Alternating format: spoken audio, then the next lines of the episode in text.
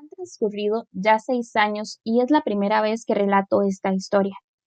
Los camaradas que me encontraron se alegraron de verme vivo.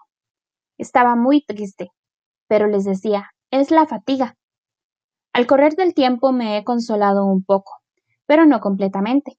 Sé que ha vuelto a su planeta, pues al amanecer no encontré su cuerpo, que no era en realidad tan pesado. Y me gusta por la noche escuchar a las estrellas, que suenan como 500 millones de cascabeles. Pero sucede algo extraordinario.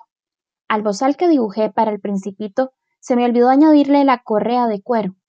No habrá podido atárselo al cordero. Entonces me pregunto, ¿qué habrá sucedido en su planeta? Quizás el cordero se ha comido la flor. A veces me digo, seguro que no. El principito cubre la flor con su fanal todas las noches y vigila a su cordero. Entonces me siento dichoso y todas las estrellas ríen dulcemente.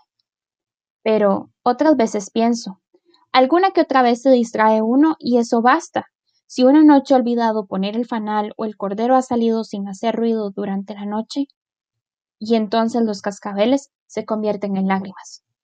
Y ahí está el gran misterio. Para ustedes que quieren al principito lo mismo que para mí, Nada en el universo habrá cambiado si en cualquier parte, quién sabe dónde, un cordero desconocido se ha comido o no se ha comido una rosa. Pero miren el cielo y pregúntense, ¿el cordero se ha comido la flor? Y verán cómo todo cambia. Ninguna persona mayor comprenderá jamás que esto sea verdaderamente importante. Este es para mí el paisaje más hermoso y el más triste del mundo. Es el mismo paisaje de la página anterior que he dibujado una vez más para que lo vean bien. Fue aquí donde el principito apareció sobre la tierra, desapareciendo luego.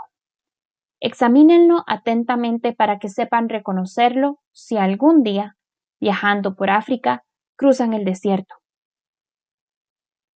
Si por casualidad pasan por allí, no se apresuren, se lo ruego, y deténganse un poco, precisamente bajo la estrella.